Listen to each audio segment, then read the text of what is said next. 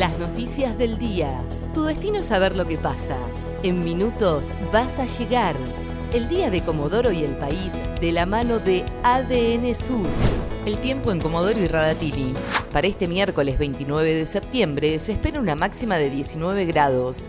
El jueves estará ventoso con una máxima de 14 grados. Docentes de Chubut harán un paro durante dos días.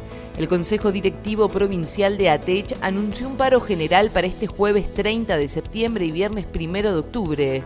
El reclamo es para que se los convoque a una paritaria salarial y en rechazo del 30% de aumento que les ofreció el Ejecutivo Provincial. Las pelotas tocarán gratis este sábado en Comodoro. El grupo de rock Las Pelotas se presentará con un show gratuito en el predio ferial de Comodoro. Las puertas van a abrir a las 16 horas y el recital comenzará a las 19. Desde hoy ya se pueden sacar las entradas ingresando a las redes sociales del municipio. Informaron que el requisito excluyente para asistir es tener al menos una dosis de la vacuna contra el coronavirus.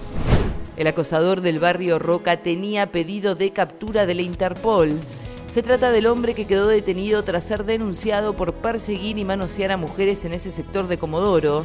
El juez penal Jorge Odoricio confirmó que le dictaron la prisión preventiva por 15 días y un plazo de investigación de seis meses. Además dijo que el hombre tenía pedido de captura internacional desde Colombia e intentan determinar cómo llegó a Comodoro. Adiós invicto, Gimnasia cayó ante Boca. El verde perdió 78 a 60 ante el puntero Boca Junior, que obtuvo su cuarto triunfo en fila y le sacó el invicto a Gimnasia en un encuentro correspondiente a la cuarta jornada de la Conferencia Sur del torneo Super 20 de la Liga Nacional.